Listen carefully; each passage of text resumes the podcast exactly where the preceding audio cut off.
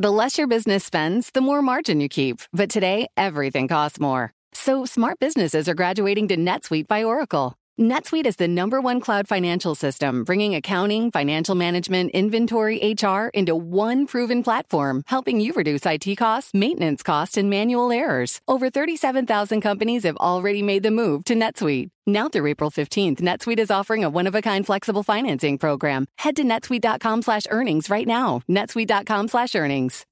As a professional welder, Shayna Ford uses Forge FX to practice over and over, which helps her improve her skills. The more muscle memory that you have, the smoother your weld is.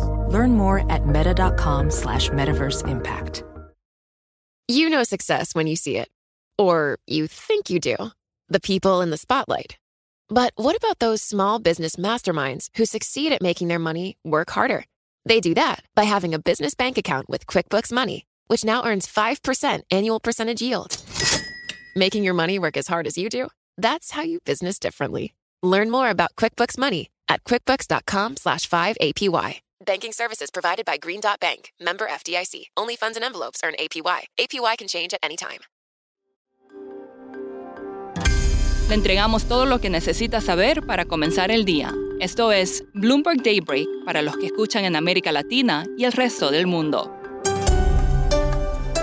Buenos días y bienvenidos a Bloomberg Daybreak América Latina. Es martes 7 de noviembre de 2023. Soy Eduardo Thompson y estas son las noticias que marcan la jornada. Los mercados están en rojo esta mañana luego que el presidente de la Fed de Minneapolis, Neil Kashkari, dijera en una entrevista con la cadena Fox que es demasiado pronto para cantar victoria sobre la inflación, a pesar de señales de menores presiones sobre los precios. Kashkari dijo que el riesgo de un ajuste excesivo de la política monetaria es preferible a hacer muy poco y que le preocupa que la inflación vuelva a aumentar.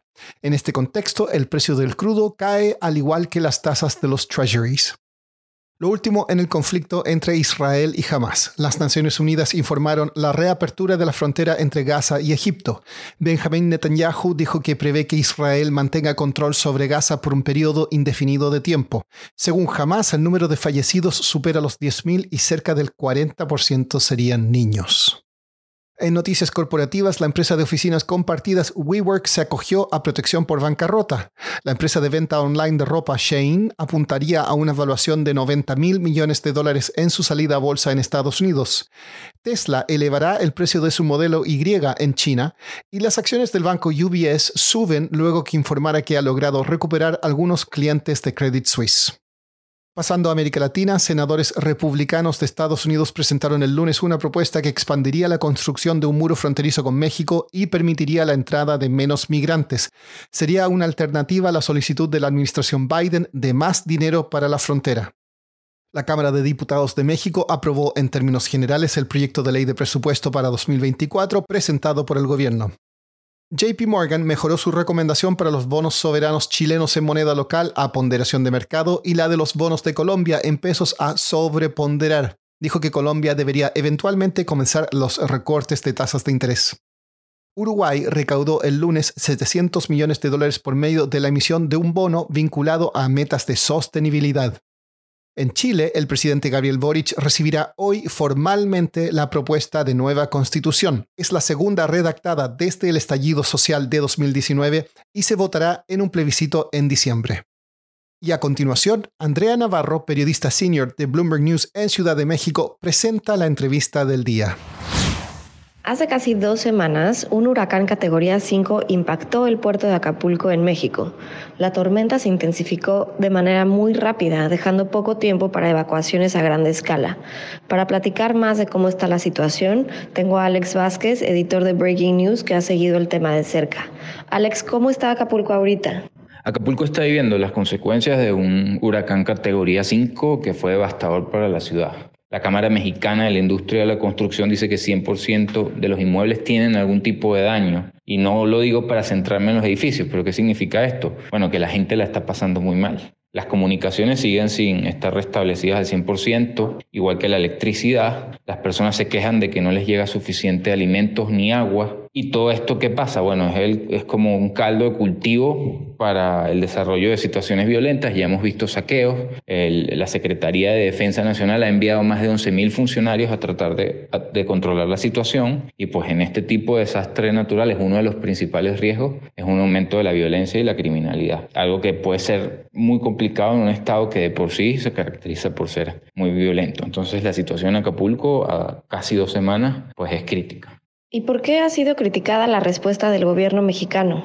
La principal crítica ha sido falta de preparación. Parece que no estaban preparados para una situación de este tipo. El presidente avisó que venía un huracán categoría 5 pasada las 8 de la noche y muy pocas horas antes de que tocara tierra, aproximadamente a las 3 de la mañana. Eh, o sea, muchas personas no pudieron refugiarse como es debido si no se enteraron a tiempo. Y eso se ha visto en general. Se critica que no está llegando suficiente agua ni suficiente comida a los centros de acopio. Eh, el gobierno no ha sabido cómo llevar la ayuda necesaria y, la primera imagen que tenemos es el mismo presidente sin poder llegar a la zona, ¿no? Que tuvo que bajarse y caminar. No había suficiente preparación. ¿Cuánto dinero estima el gobierno gastar en las reparaciones de Acapulco? Pues la ayuda que ofreció el gobierno en su plan de recuperación para Acapulco es de 3.400 millones de dólares. Es el primer plan. Lo que se sabe es que eso es insuficiente. Hemos hablado con expertos gente de Enki Research, que es una firma que se encarga de evaluación de riesgos. Ellos hablan de lo que se necesita, ronda entre 14 mil y 21 mil millones de dólares. Este no es solo inversión pública, también es necesaria inversión privada, sobre lo cual no, no se sabe mucho, pero la verdad es que la mayoría, al menos en el sector turístico, que es lo que alimenta la economía de Acapulco, 95% entre hoteles y restaurantes eh, son empresas pequeñas, de 10 o menos empleados, y estos no tienen grandes aseguradoras, ¿no? Entonces, parece que si la economía va a estar en aprietos por un buen tiempo, probablemente la recuperación va a tomar mucho más de un año. Y para terminar, la empresa Neuralink del controversial empresario Elon Musk está listo para comenzar pruebas en humanos. La empresa busca voluntarios dispuestos a que un cirujano les extirpe un trozo de cráneo para que un robot les introduzca en el cerebro una serie de electrodos y cables súper finos. ¿Quién dijo yo? puede leer más en un reportaje en bloomberg.com. Eso es todo por hoy. Soy Eduardo Thompson. Gracias por escucharnos. Para conocer todas las noticias que necesita para comenzar el día, revise Daybreak en la app Bloomberg Professional, donde puede personalizar las noticias que desee recibir. También puede suscribirse a la versión solo audio en Spotify, Apple Podcasts o la plataforma de su preferencia. Eso es todo por hoy. Escuche de lunes a viernes Bloomberg Daybreak.